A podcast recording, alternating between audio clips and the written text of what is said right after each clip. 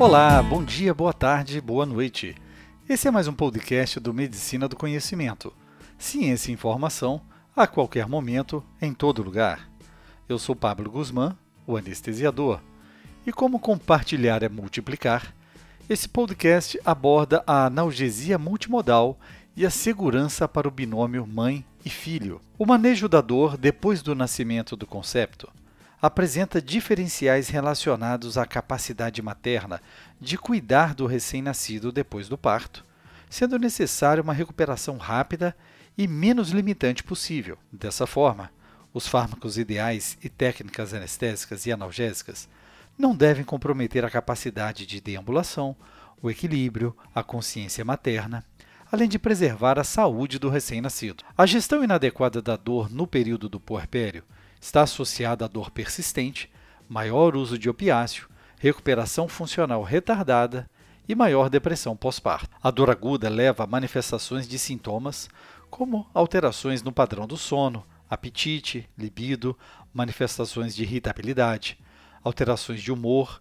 diminuição da capacidade de concentração, restrições na capacidade para as atividades familiares, profissionais e sociais, com impacto na assistência ao seu filho. Torna-se uma prioridade a assistência dos profissionais de saúde às mulheres durante o período puerperal, para que sejam identificados os fatores de risco para dor e valorizadas as morbidades decorrentes dos traumas perineais. Além disso, a ocorrência de mecanismos de cronificação da dor no pós-parto é algo relevante, incluindo-se o pós-parto cesáreo. Observa-se que a incidência de dor crônica nessa população pode alcançar taxas de até 18% nos três primeiros meses, sendo que a intensidade da dor no pós-parto imediato é um dos fatores de risco associado à ocorrência da dor crônica. Nesse contexto, a analgesia multimodal é indicada para um alcance efetivo e satisfatório do alívio da dor.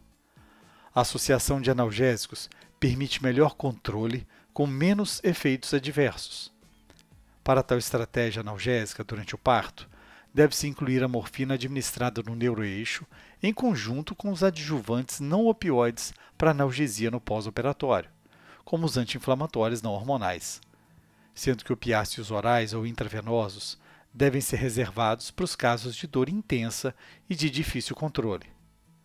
Os anti-inflamatórios não hormonais devem ser destacados como adjuvantes relevantes para o tratamento da dor, devido à sua eficácia analgésica e sua segurança os anti-inflamatórios não seletivos inibem tanto a enzima ciclooxigenase 1 quanto a ciclooxigenase 2 e podem ter efeitos adversos significativos, como sangramento gastrointestinal, prejuízo para a função renal e risco mais elevado de sangramento. Os anti-inflamatórios não hormonais inibidores seletivos da COX-2 têm um perfil de segurança mais favorável, uma vez que poupam a enzima COX-1 e não tem efeito clinicamente significativo sobre a agregação de plaquetas ou função gastrointestinal.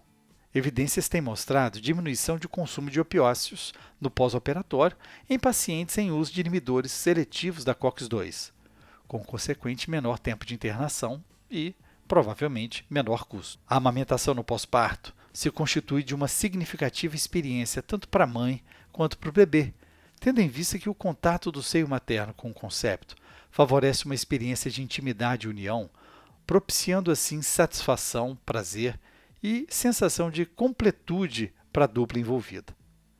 Para garantir a segurança da amamentação, o conhecimento farmacológico dos analgésicos pode auxiliar o profissional no momento da prescrição, devendo-se optar por fármacos com baixa secreção no plasma para o leite. As drogas solúveis em lipídios são mais susceptíveis a se acumularem no leite maduro, com menor teor lipídico em comparação ao colostro. Opioides como morfina, fentanil e nalbufina são compatíveis com a amamentação. Contudo, doses terapêuticas de morfina para o controle analgésico no pós-parto podem afetar o recém-nascido, devendo então ser avaliado para sinais e sintomas de transferência e acúmulo durante a amamentação, e o risco-benefício sempre deve ser avaliado. Os anti-inflamatórios não hormonais são fármacos ácidos, com baixa solubilidade em lipídios e alta ligação proteica, maior que 90%, características que atenuam a transferência substancial para o leite materno, que é ligeiramente ácido, em comparação com o plasma. Nos últimos anos, tem havido uma preocupação crescente com a satisfação materna e com a humanização durante o parto.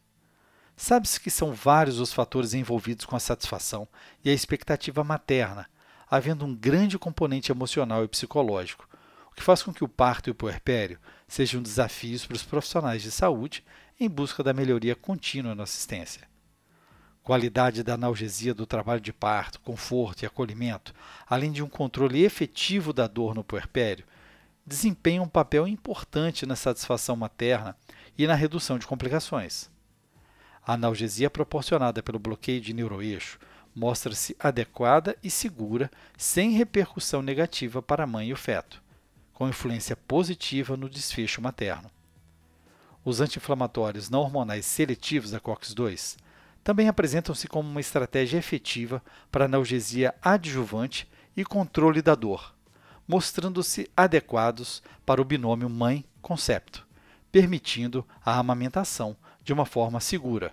Esse texto foi uma publicação do professor Leopoldo Muniz da Silva, doutor em anestesiologia pela Unesp Botucatu e diretor do Serviço de Anestesia do Hospital e Maternidade São Luís da Rede Dó, publicado na revista Discutindo a Dor. Escute a rádio web Medicina do Conhecimento pelo link medicinadoconhecimento.minharadio.fm.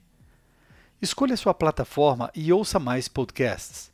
Siga pelo Spotify, iTunes, SoundCloud e YouTube. No Medicina do Conhecimento, você escolhe o player da sua preferência. É muito importante seu feedback. Compartilhe nas suas redes sociais e deixe seu like. Isso aumenta a divulgação do projeto.